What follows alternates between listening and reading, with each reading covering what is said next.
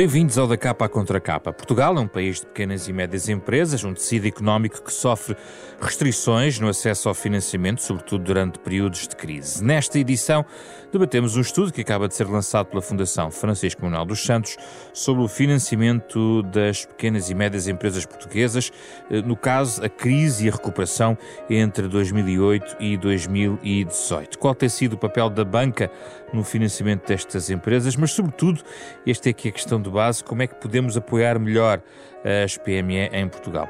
Para esta conversa, convidamos Diana Bonfim, uma das autoras deste estudo, ela é economista coordenadora do Departamento de Estudos Económicos do Banco de Portugal, e Oscar Gaspar, vice-presidente da CIP e presidente da Associação Portuguesa de Hospitalização Privada, que se junta a nós a partir dos estudos da Renascença em Gaia para esta conversa nos próximos 30 minutos.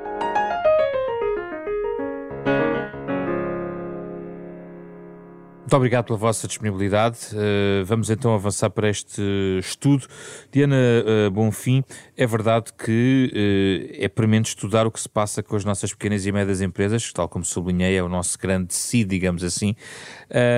aqui o, estudo, grosso modo, conclui que este apoio Uh, é de facto importante durante períodos de crise, uh, mas depois uh, os benefícios acabam a ser menos expressivos durante a recuperação económica. Talvez seja melhor explicar, ou começarmos por explicar, a situação de base.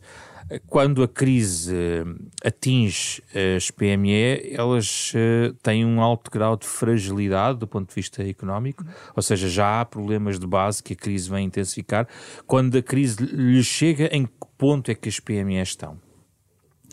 Uh, pronto, isso é um ponto. Antes de mais, queria agradecer o, convite e a oportunidade de falarmos um pouco sobre o estudo que, que tivemos a oportunidade de desenvolver para a Fundação Francisco Manuel dos Santos.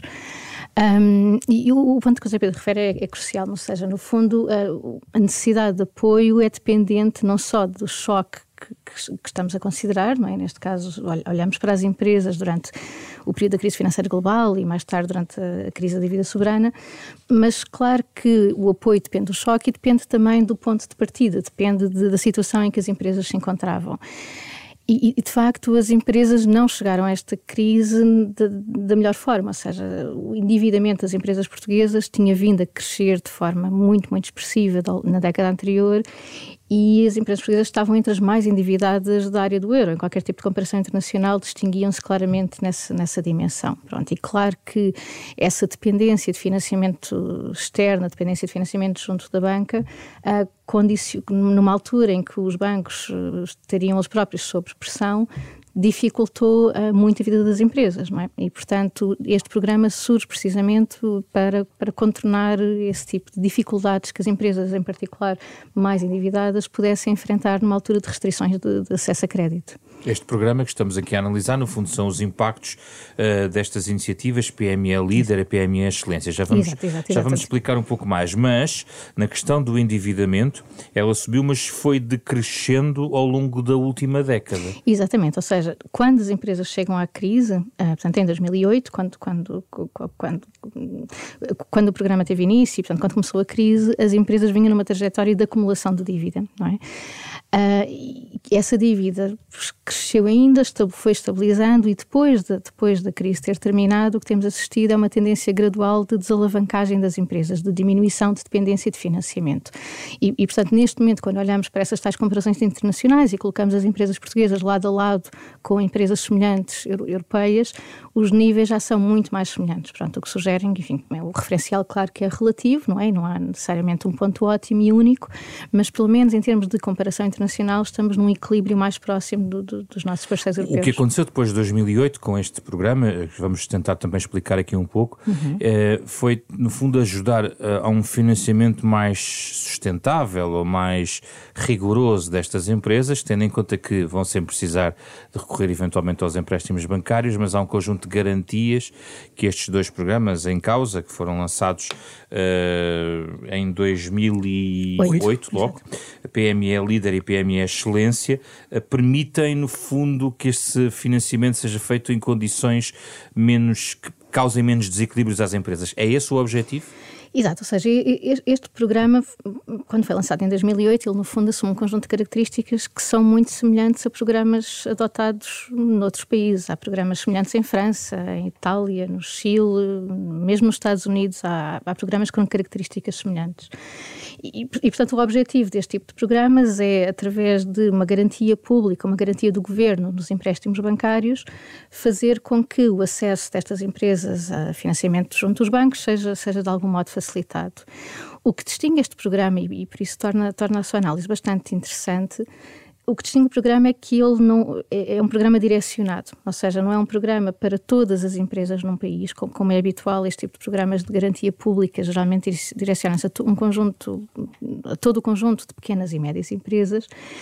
E neste caso a ideia foi, foi, foi definir um apoio mais direcionado. E, portanto, o objetivo do, do, do programa PME Líder e PME Excelência era, de forma declarada, assegurar que as empresas mais promissoras, as empresas com melhor desempenho, não perdiam a sua capacidade de continuar a crescer uh, num contexto de dificuldades de acesso a financiamento. E, portanto, neste sentido, o programa é muito diferente do que é habitual noutras. E o estudo revelou que estas iniciativas foram muito importantes para estas empresas durante este período de crise, é isso? Claramente, ou seja, o que, o que, o que nós conseguimos avaliar e explorando a estrutura do programa um, é avaliar várias dimensões uh, de performance e desempenho das empresas, nomeadamente, uh, em primeiro lugar, a dimensão financeira, ou seja, verificamos que as empresas que puderam participar neste programa conseguiram ter mais financiamento bancário com custos relativamente menores e, por sua vez, esse investimento foi canalizado para mais investimento, para, para, para a retenção de mais emprego, uh, para um crescimento de exportações e, portanto, houve aqui um conjunto de efeitos positivos concentrados, sobretudo, durante o período da crise financeira e da crise da área do euro. E na recuperação? Aliás, gostava de perceber, entre 2008 e 2018, onde é que começa a recuperação uhum, uhum. para este efeito? Exato. Pronto, o que nós consideramos é que, enfim, nós tivemos ali duas crises quase sucessivas, portanto, em 2008, quando faliu o Banco de Investimento Lehman Brothers, uh, tivemos um período de crise relativamente curto e logo a seguir, em 2010, enfim, começou-se a tensar a crise na área do euro, em 2011 tivemos o pedido de assistência internacional e veio a Troika e, portanto, consideramos que todo o período entre 2008 e 2013, 14 é um período dominado pela crise e os anos seguintes, então, serão, são anos de recuperação. E é como Pedro estava a referir, a, a, a, diferença nos resultados é, é, bastante interessante. Ou seja, enquanto que os, os, efeitos do programa foram muito claros e consistentes durante o período de crise, em que o acesso a crédito estaria possivelmente muito mais constrangido, durante o período de recuperação, muitos destes efeitos tornam-se muito menos óbvios. Ou seja, eles continuam a estar lá, são menos óbvios.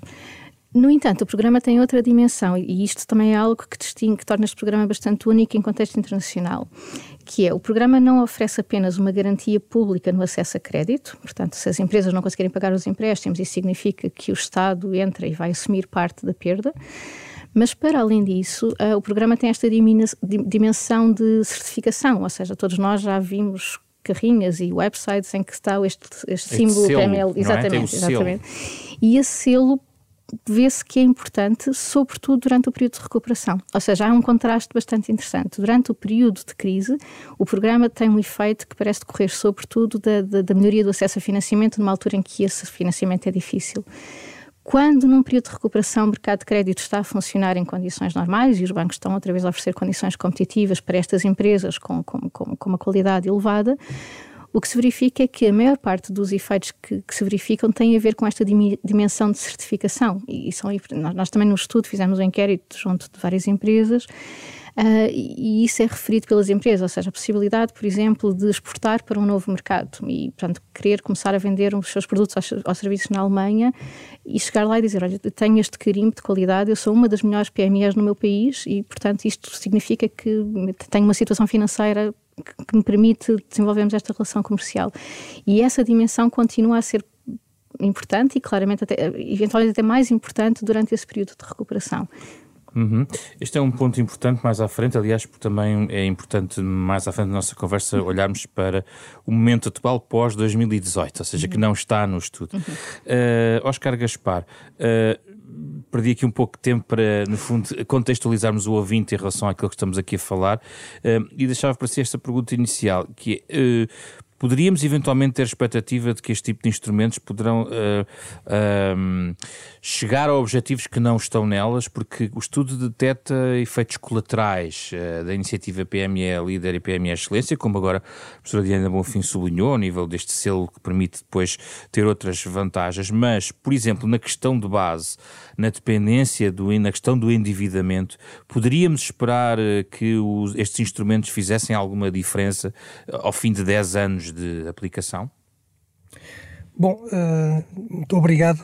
E começando por onde devo, uh, realçar aqui este, este debate promovido pela Rádio Renascença e cumprimentar a professora Diana Bonfim e, em nome dela, uh, as autoras do estudo. O estudo, do nosso ponto de vista, é bastante importante e interessante, também um, uma, uma, uma, saudação à Fundação Francisco Manuel dos Santos, que nos continua a brindar com este tipo de, de, iniciativas. Dizer também que uh, a PME é Líder ou Excelência é uma, foi uma iniciativa relevante e significativa e a CIP congratula-se com esta medida que, como há pouco foi dito, uh, se iniciou já em 2008. Portanto, já temos aqui um longo historial em que podemos, de alguma forma, também analisar uh, os impactos de, desta medida. Penso também já ficou claro na, nas intervenções uh, anteriores que estamos a falar, em primeira linha, de uma medida que serve de garantia uh, parcial do Estado ao financiamento das empresas e, portanto, basicamente, de que estamos a falar é de endividamento, é de dívida das empresas. Bom, e aqui, e entrando também já na sua questão, aqui começam aqui uma série de questões. Uma delas prende-se com o nível de endividamento da, da, das empresas. Eu, uh, se me permite, uma, uma, frase que está no estudo e, e é absolutamente correta, diz o financiamento bancário constitui a principal forma de financiamento das PMEs em Portugal. Ora, isto não só é verdade, como é preocupante. E também é dito no estudo que há uma série de, de falhas de mercado que devem ser colmatadas. E eu acho que é, esta é a boa uh, discussão que devemos ter. Também um, um ponto ainda uh, prévio, muito relevante em termos de enquadramento, é que falamos, e bem, de PMEs, mas temos que ter consciência que o conceito de PME não é uh, semelhante em Portugal àquele que existe na generalidade dos nossos congêneres europeus. Nós, na verdade, na verdade, em boa parte não falamos de PMEs, falamos de, de, um, de, um, tecido empresarial que é constituído por mais de um milhão de microempresas. Portanto, empresas muito pequenas, algumas delas nem sequer têm estrutura, de facto, para poder, por exemplo, concorrer a iniciativas como, como esta. E, e isso é, uma, é, um, é um problema para, não apenas para as empresas, mas sobretudo para o país. Nós devíamos ter empresas de uma maior dimensão também para que uh, uh, essa dimensão permitisse ter maior nível de competitividade e um caráter mais estratégico da parte das, das empresas. Voltando à, à questão do, do, endividamento, de facto, as empresas portuguesas tinham um grau de alavancagem, portanto, um nível de endividamento bastante elevado, também porque não tinham alternativas. E esta, esta é uma outra questão que, por vezes, não, não, não se refere em Portugal e que é da maior importância. Nós temos falta de capital. E, portanto, temos que, que quer da parte das, das empresas como das uh, entidades públicas, procurar aqui termos incentivos, uh, forma de fomentar que haja capital nas empresas e haja recapitalização das empresas. Aliás, como se sabe, o governo há uns anos lançou exatamente um programa que se chamava uh, Capitalizar e esse programa, em parte, foi uh, implementado, em parte ainda está um pouco no papel e nós, a par e passo, temos uh, recordado ao, ao, governo, nomeadamente aos ministros da Economia, que é muito, muito importante que sejam implementadas todas as medidas previstas no. Mas, no, Oscar Gaspar, isso decreta-se a capitalização de uma empresa? Não se decreta, mas repare, nós, juntando aqui um ponto de atualidade, uh, ouvimos este fim de semana o Sr. Primeiro-Ministro uh, a, dizer que entendia que devia haver um aumento de, de, remunerações em Portugal. E foi imediatamente respondido pelo Presidente da CIP, pelo António Saraiva, que, mais uma vez, o crescimento económico não se decreta, a competitividade não se decreta. A competitividade e o crescimento passam por determinado tipo de, de, condições, como, por exemplo, o fim dos custos de contexto que nós temos em Portugal, por uma uh, fiscalidade mais amiga uh, das empresas e, e, dos rendimentos e, por exemplo, por uh, evoluirmos na, no sistema de licenciamento em Portugal, que muitas vezes é uma verdadeira via sacra para os empresários para, para promoverem investimento e, e emprego. E, e por isso é que nós somos muito favoráveis ao acordo de concertação para a competitividade e para os rendimentos que lá está, não assente em, em, em decretos, mas assente em medidas uh, concretas que levem a esse aumento de investimento, aumento de competitividade e aumento de, de produto. E, e, repare, eh, também ligando com aquilo que a professora Diana Bonfim uh, dizia, realçava em relação ao estudo, que, que, que, este, este instrumento das PME Líderes foi particularmente importante em tempos de crise nós neste momento voltámos a ter uma situação de crise. Portanto, tivemos, a, part... tivemos a partir de 2020 uma crise e repare, hoje confrontamos-nos com taxas de juros como não tínhamos há vários anos. Ou seja, uhum. o problema do endividamento tem hoje um impacto económico muitíssimo superior àquele que tinha há 5 ou 7 anos. E isso é, de facto, muito, muito preocupante para as empresas portuguesas. Já lá vamos, mas o endividamento como instrumento não é saudável? É uma determinada proporção? Quando diz que o endividamento é o principal problema eh, está a falar do excesso de endividamento? Há uma, há, uma, há uma proporção virtuosa na questão do endividamento? As empresas recorrem ao endividamento para poderem investir e poderem eventualmente produzir com base nesse, nesse endividamento, pagando e investindo na sua empresa. Sim, é óbvio que o endividamento é um instrumento importante de financiamento das empresas. O problema em Portugal é que é uh, maioritário e, e, e é excessivamente significativo naquilo que são as fontes de financiamento das empresas. Ou seja, como lhe disse, falta-nos capital, falta-nos um mercado de capitais mais, mais amplo, faltam outro tipo de instrumentos. Permita-me dizer isto em relação a esta, esta crise mais recente da Covid. Repare que Portugal foi dos países que teve menos esforço orçamental no apoio às empresas. Aquilo que nós tivemos foi, em boa parte, eh, algumas, algumas suspensões de pagamentos e, por outro lado, também incentivos a que as empresas pudessem uh, endividar-se para fazer face às necessidades. Mas isto não é vida, quer dizer, os empresários não precisam de mais dívida. O que os empresários precisam é de políticas mais uh, estruturadas. E, portanto, quando passamos a um determinado limite, torna as empresas muito dependentes, não só da banca, e, e, o estudo salienta bem essa questão, esta relação por vezes difícil entre a banca e, a, e, a, e as empresas, mas põe também em causa a, a saúde financeira da, das empresas. E é por isso que, que Há pouco dizia uh, efeitos, digamos, colaterais uh, de, deste, destas medidas como o, a iniciativa PME Líder. Um, um, dos efeitos essenciais, do meu ponto de vista, é passar-se esta ideia positiva, muito positiva, e que devia ser, servir de exemplo, que é haver uma parceria entre a parte pública e a parte privada em termos do, do, do crescimento. As empresas também podem ser uh, excelentes uh, instrumentos de persecução das uh, políticas públicas. Temos lá um exemplo para o ouvinte perceber.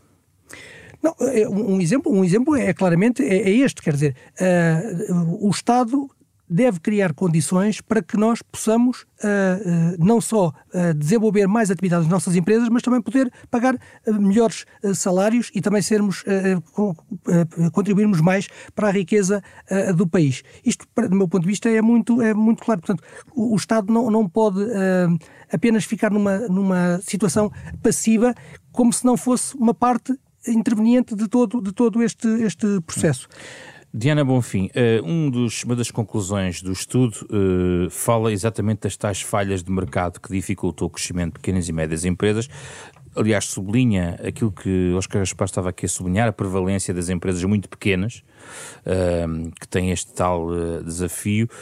independentemente dos méritos destas iniciativas PME Líder e PME Excelência, qual é o que é que deve ser sublinhado ao nível destas falhas de mercado e quais são os outros instrumentos que podem aqui ser carrilados? Um, eu penso que, enfim, nós temos que pensar precisamente em, em regulação no sentido em que corrige uma falha de mercado, não é isso que é isso é assim que o economista deve, deve pensar. E, e, e, de facto, havia claramente uma falha de mercado em 2008, durante o período de crise, em que o acesso a financiamento uh, se encontrava dificultado e o programa, o programa claramente ajudou nessa dimensão. Outra dimensão, por exemplo, a tal certificação, enquanto que uma grande empresa pode ser cotada pela S&P ou pela Moody's e tem esse, essa garantia de qualidade, esse tipo de certificação não está disponível para uma PME e é nesse sentido que um programa como este também pode ter efeitos positivos, porque enfim há aqui uma entidade externa e idónea que diz que esta empresa é, é, é líder ou esta empresa ainda é melhor e é uma empresa de excelência. Um, claro que, para além disso, há muito mais a fazer e, pronto, e, e o Dr. Oscar Gaspar levantou aqui um conjunto de questões que são, que são fundamentais e, portanto, Sendo o financiamento bancário importante e, e, e é necessário que exista, o tal nível de endividamento excessivo, eventualmente, que teríamos quando começou a crise financeira de 2008, tinha a ver possivelmente com essa falta de capital. Neste ponto, eu, eu, eu acho que consigo ser um pouco mais otimista, ou seja, a desalavancagem que nós assistimos ao longo da última década, num contexto em que os bancos estavam muito mais disponíveis para financiar empresas, num contexto em que os custos de financiamento foram historicamente baixos, uh, como nunca tínhamos visto apesar deste, de todos estes incentivos ao financiamento bancário, nós vimos que as empresas desalavancaram. Ou seja, terá, terá existido esse reconhecimento de que um, uma estrutura de financiamento completamente ancorada no financiamento bancário limita as possibilidades das empresas de tomarem decisões de, de uma forma autónoma, de, de conseguirem aproveitar todas as oportunidades de investimento que existem. E, portanto, uma boa parte desta desalavancagem foi feita precisamente através do reforço dos capitais próprios das empresas. Ou seja, o, algo que, que, que, se verifica de forma muito consistente e para vários tipos de empresas é que uma boa parte dos resultados, dos lucros obtidos ao longo da última década, em vez de serem uh, extraídos da empresa por via de pagamento de dividendos aos acionistas, que, que é obviamente foram reinvestidos, foram reinvestidos na empresa. Isso era algo que faltava a muitas empresas em Portugal há 15 anos Ou seja, atrás. nós podemos aqui comparar até duas situações, porque volta outra vez uma crise. Portanto, à entrada para a crise de 2008 havia um grande endividamento. Houve um desendividamento até 2018 uhum. e, no fundo, o que a professora está a dizer é que quando a pandemia nos atinge, a situação de endividamento era muito diferente para melhor face à crise de 2008. Não tem comparação? Não tem claramente comparação e, e, e isso ajudará, enfim, isso já, já, já não está no âmbito deste estudo, mas, mas, mas ajudará com certeza a explicar porque é que assistimos, tanto em Portugal como em muitos outros países, a um nível incrivelmente baixo de falências de empresas. Ou seja, quando a pandemia começou. Agora, durante a pandemia. Exatamente, exatamente. Né? Portanto, a nossa expectativa aqui em todo o mundo era que a pandemia gerasse um número histórico de falências e, e, de facto, uma parte claramente pelo apoio fiscal e de política monetária, macroprudencial, enfim, houve uma ação concertada de política a nível nacional e internacional para sustentar as empresas mais afetadas pelo choque. Mas lá está, voltando à nossa questão inicial, o ponto de partida, a sensibilidade, a vulnerabilidade das empresas é também fundamental e a dimensão, a forma como o choque as atinge depende disso. E, portanto, o ponto de partida das empresas, na média, claro que, que enfim, é importante olhar para toda a distribuição, Sim. mas na média a situação era muito mais equilibrada. E existia uma vulnerabilidade, que era, de facto, alguns dos setores mais expostos à crise, uh, eram também alguns dos setores que apresentavam níveis de endividamento mais elevados, no caso português. E isso, obviamente, agravou uh, a exposição de algumas empresas a este choque. E já agora, estando fora do âmbito deste estudo, se neste estudo se avaliou o impacto durante a crise de um programa como PME Líder, PME Excelência, na crise de pandemia houve um conjunto de instrumentos política pública, de tentativa de apoiar as empresas, enfim, alguns mais mediatizados que outros, uh, não sabendo nós em que ponto é que estamos, aparentemente em alguma recuperação em alguns, em alguns pontos, uh, os dados supostamente devem confirmar isso, mas do ponto de vista dessa armadura que a política pública trouxe às PME, como é que podemos comparar as duas crises? São muito diferentes? As crises são muito diferentes, de facto, não é? Porque uma, uma boa parte dos desafios que as empresas em Portugal e no resto do mundo enfrentaram há 10, 15 anos tinha a ver com, uh, com dificuldades no acesso a financiamento, enfim, também com, algumas, com, com, alguma quebra de procura, e, por exemplo, em Portugal houve claramente quebras de procura e isso fez com que muitas empresas passassem a exportar, e também já houve um estudo promovido pela Fundação Francisco Pinal dos Santos analisando esse ângulo.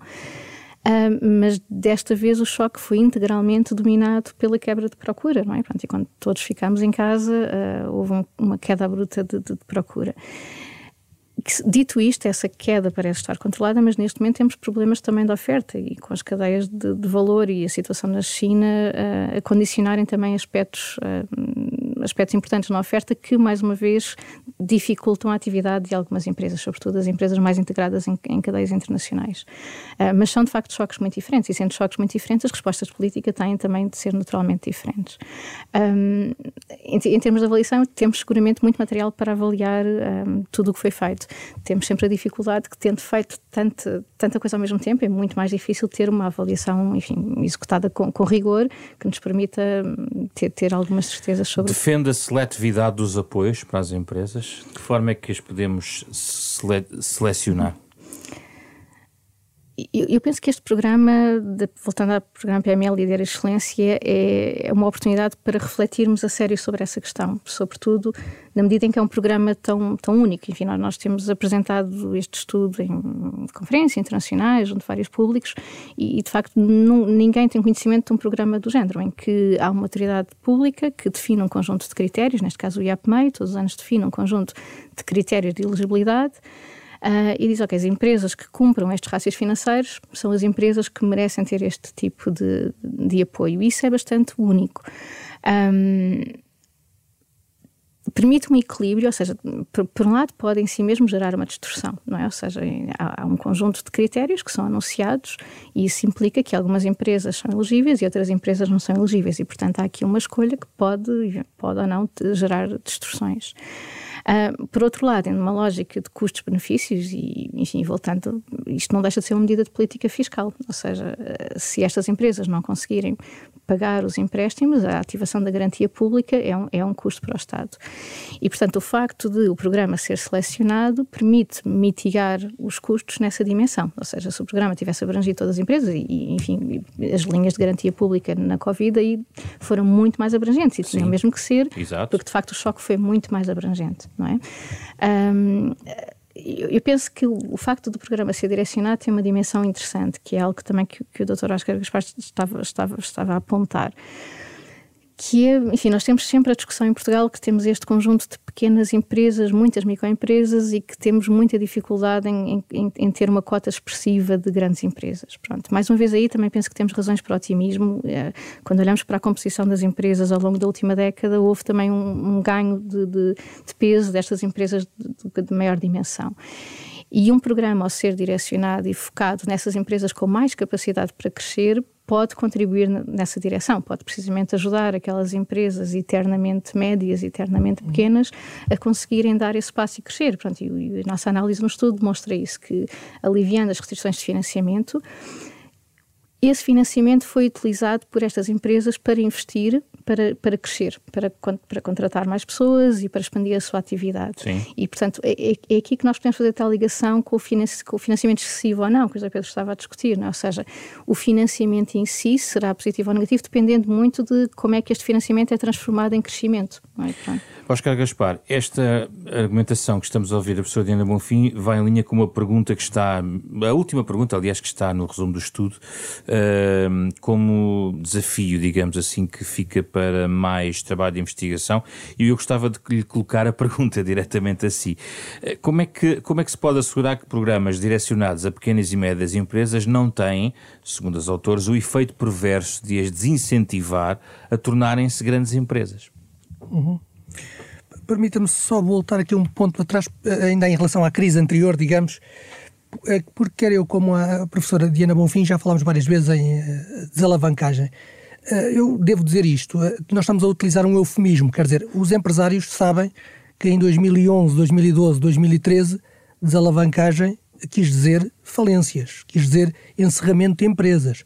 E, portanto, é verdade que houve uma parte de desalavancagem que foi, uh, que foi saudável e, portanto, que permitiu haver o fortalecimento dos capitais próprios das empresas, mas aqueles anos da Troika significaram desemprego e falências uh, muito além daquilo que algum dia esteve uh, pensado e, e previsto.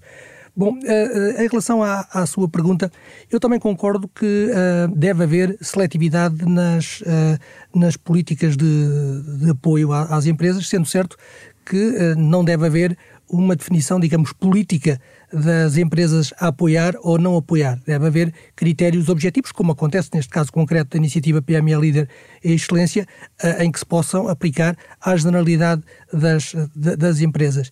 E eu, sinceramente, penso que neste momento é, é mais uh, importante, mais significativo nós pensarmos que tipo de políticas públicas é que devemos ter para pôr Portugal a crescer, para voltarmos a convergir de forma substancial com os nossos parceiros, do que uh, tentar aqui esmiuçar demasiado outras consequências dos apoios que são. Que são, que Mas são... se não queremos alavancar em endividamento bancário, se não há capital, onde é que as empresas vão buscar o dinheiro? Não repare, uma, uma, coisa que eu também devo dizer, há, há pouco referida do apoio português face a, a, a, aos nossos congêneres europeus em termos orçamentais na, na, na Covid-19, e deixe-me dizer isto de outra maneira.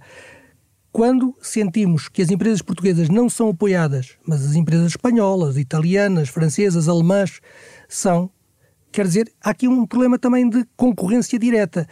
Mesmo admitindo que todos os países estão a cumprir uh, as regras de, de, de apoio de auxílios de Estado, a verdade é que nós sentimos que uh, empresas de outras uh, origens são mais apoiadas e, portanto, estão mais fortes e até com mais capacidade de vir às compras a Portugal, onde os ativos em parte ainda estão e onde bastante... É, onde é que leva a sua reflexão nesse, nesse esta, esta, esta, reflexão leva a que, por exemplo, nós neste momento estamos... O grande programa para ultrapassarmos esta crise na Europa e em Portugal é o PRR, é? o Programa de, de Recuperação, recuperação e, resiliência. e Resiliência. Ora, a grande crítica que nós, CIP, fizemos desde a primeira hora é que nos parece que o programa é claramente desequilibrado no máximo 30% das verbas uh, estão destinadas às empresas e, portanto, 70% estão para o setor público. Ora, com toda a, a, franqueza, por muito que seja importante haver eh, investimentos e reformas no setor público, porque isso é relevante para todos os portugueses e também para, para a economia nacional, mas a verdade é que o investimento produtivo, o investimento que vai, vai melhorar a competitividade do país, é o investimento da, na, nas empresas. A determinada altura também ouvimos que, bom, uh, o PRR é assim até porque há necessidades específicas, mas depois o PT 2030, portanto, os fundos comunitários poderão compensar. poderão compensar. Ora, não é assim.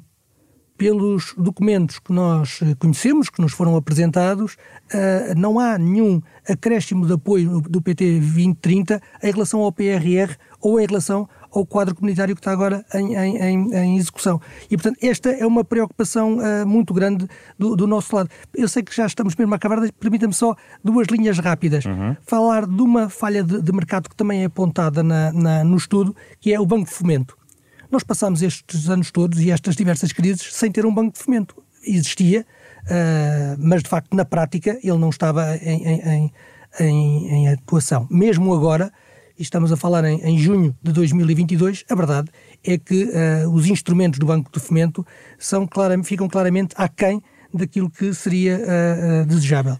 Ainda lhe vou dar mais um minutinho, guarda aí uma última reflexão. muito, bem, muito, muito rapidamente, a última ronda. Uh, Diana Bonfim, há um, uma, um estudo aqui incluído onde foram analisar também alguns impactos muito mais setoriais ou específicos deste, deste programa. Sublinharia a nota que dão nestes programas como terem impedido a destruição de emprego durante os períodos de crise inclusivamente há aqui algumas referências também à questão dos salários. Eu gostava de ouvir em relação à questão do emprego e à questão dos salários. São dois temas que estão na, na atualidade e era importante também perceber a experiência que a crise levou a estas PME e também a recuperação uh, económica. Uh, Oscar Gaspar sublinhava que a a desalavancagem foi, foi, também foi composta de falências, ou seja, empregos que se perderam, mas outros foram criados. Uh, entre o deve e o haver nesta balança, o que é que podemos dizer sobre a situação das PMEs neste ponto, destes pontos de vista? Um, é, é, é, uma pergunta importante. Assim, nós, nós estamos, na verdade, com, com as minhas coautoras neste estudo, a Clara Raposa e a Cláudia Custódio, estamos precisamente a, a desenvolver um, um, um, novo, uma nova análise muito mais focada na dimensão do, do, do, mercado de trabalho. Ou seja, no fundo, o que estamos a explorar é dados granulares de, de, de trabalhadores para perceber como é que foram feitos estes ajustamentos. Ou seja, o que nós vemos é que durante a crise o, o programa permitiu uma criação líquida de emprego face às empresas que não eram elegíveis. Ou seja, como em nível médio, nessa altura, o desemprego, como já foi discutido, o desemprego nessa altura estava a aumentar, o que significa que, em termos de líquido, estas empresas terão tanto destruído menos postos de trabalho do que as restantes. O que nós estamos a avaliar neste estudo é, tendo, tendo dados sobre os trabalhadores propriamente ditos, conseguimos perceber quem é que entrou e saiu das empresas. E o resultado principal que temos até o momento é bastante interessante, na medida em que nós vemos que, ok, o, o programa, este tipo de apoios, permitiu que se criassem novos postos de trabalho, que entrassem novas pessoas nas empresas, mas na verdade até se verifica que também saíram mais pessoas destas empresas. Ou seja, em termos líquidos o efeito foi positivo, mas também houve mais saídas.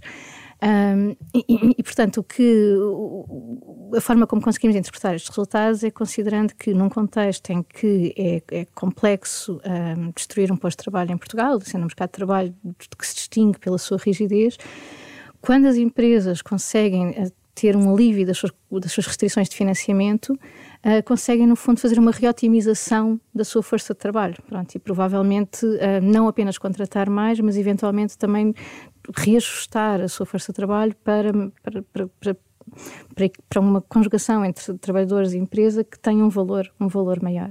Um, em termos de salários, não, não, o programa enfim, tem, tem, algum efeito positivo, mas não dramaticamente Não é muito positivo. significativo. Não, dramaticamente não é? positivo, sim, exatamente. Oscar Gaspar, neste cenário uh, que estamos aqui a descrever das PME, uh, num contexto atual em que tivemos um crescimento relevante uh, da riqueza produzida em Portugal, sabemos que haverá uma desaceleração, pelo menos previsível, e o PRR de facto ainda não entrou na economia portuguesa, na na, realidade. É possível realmente mexer em relação do ponto de vista dos salários, uh, uh, mesmo neste cenário de pequenas e médias empresas, uh, onde predominam também salários próximos do salário mínimo ou até no salário médio, em alguma perspectiva? Bom, eu repito aquilo que disse há pouco. Para a CIP é da máxima importância que possamos ter um acordo a médio e longo prazo de competitividade e de rendimentos. E, portanto, estas duas componentes andarão a par e, a par e passo. Obviamente que as empresas portuguesas também pretendem uh, aumentar as remunerações dos seus colaboradores se mais não fosse porque, se não acompanharem, a verdade é que nós neste momento temos uma grande escassez de recursos humanos no país e também no dia a dia sentimos que os trabalhadores vão procurar outros, uh, outros destinos onde têm remunerações mais elevadas. Uh, e, portanto, é muito importante que nós possamos, de facto, uh, evoluir em termos de, em termos de, de competitividade. Uma, uma, uma, nota ainda em relação à questão da, das falências e do, do, daquilo que aconteceu no passado e que de alguma forma tem repercussão na, na, na atualidade. Dou-lhe um exemplo concreto. Uh, as empresas de construção e obras públicas foram diabolizadas durante muitos anos dizia-se que estavam imunes à, à, concorrência internacional, portanto que eram pouco produtivas e, portanto, o que aconteceu é que nós perdemos uma capacidade enorme. Hoje em dia, quando precisamos de pôr o PRR em marcha, quando as câmaras municipais precisam de, de, de, evoluir também nas infraestruturas, quando nós temos necessidade de criar mais habitação em Portugal, nós temos uma dificuldade enorme porque as empresas que tínhamos há 10 anos atrás, hoje em dia, de facto, não, não temos. E, portanto, dito isto, uh, permita-me realçar que, na, na nossa perspectiva, era muito importante que, uh, em termos de políticas públicas, houvesse o lançamento de instrumentos de capitalização das, da, das empresas. Era muito importante que houvesse instrumentos como, por exemplo, a conversão de garantias de Estado em incentivos a fundo perdido, desde que, obviamente, as empresas garantissem os objetivos em termos, por exemplo, de volume de exportações ou manutenção de, de postos de trabalho. Era importante, eh, dizemos nesta legislatura, haver um reforço dos incentivos fiscais à capitalização das empresas e dinamizar o, o mercado de transação e de projetos de, de agregação de, de, empresas. E, e deixe-me dizer-lhe também, uh, juntando estas, estas componentes todas, também aqui há alguma falha de mercado, uh, entendemos que era muito importante que a Caixa Geral de Depósitos tivesse uma nova carta de missão com objetivos bem definidos, em que também ficasse claro que o apoio à atividade económica e, em especial, às PMEs, fosse uma parte importante dessa carta de missão. A, a como, Caixa, como um banco a, de fomento? A, a Caixa é um, é um, banco comercial, é um banco que está no mercado, mas a verdade é que é um banco com capitais 100% públicos, portanto não pode ser exatamente um banco igual aos outros. Como sabemos, o Banco de Fomento não tem vocação para ser um banco retalhista, portanto para ter operações diretas com, com, com as empresas, mas pode de facto, através da Caixa Geral de Depósitos, ter aqui uma, uma componente importante de, de ajustar os instrumentos que temos àquilo que são as necessidades das empresas concretas que também temos em Portugal. Muito obrigado, Oscar Gaspar, Diana Bonfim, os nossos convidados desta semana, onde falámos sobre o estudo de financiamento das PME portuguesas, a crise e a recuperação entre 2008 e 2018. O estudo acaba de ser lançado pela Fundação Francisco Manuel dos Santos. Pode ouvir na íntegra este debate em podcast, nas plataformas digitais eh, habituais e também nos sites da Renascença e da da Fundação Francisco Manuel dos Santos. É um programa com o genérico original de Mário Lajinha, esta semana com Carlos Vermelho, André Peralta, Ana Marta Domingos e José Pedro Frazão. Na próxima semana voltamos para mais um tema, para mais uma conversa neste da capa à contra capa.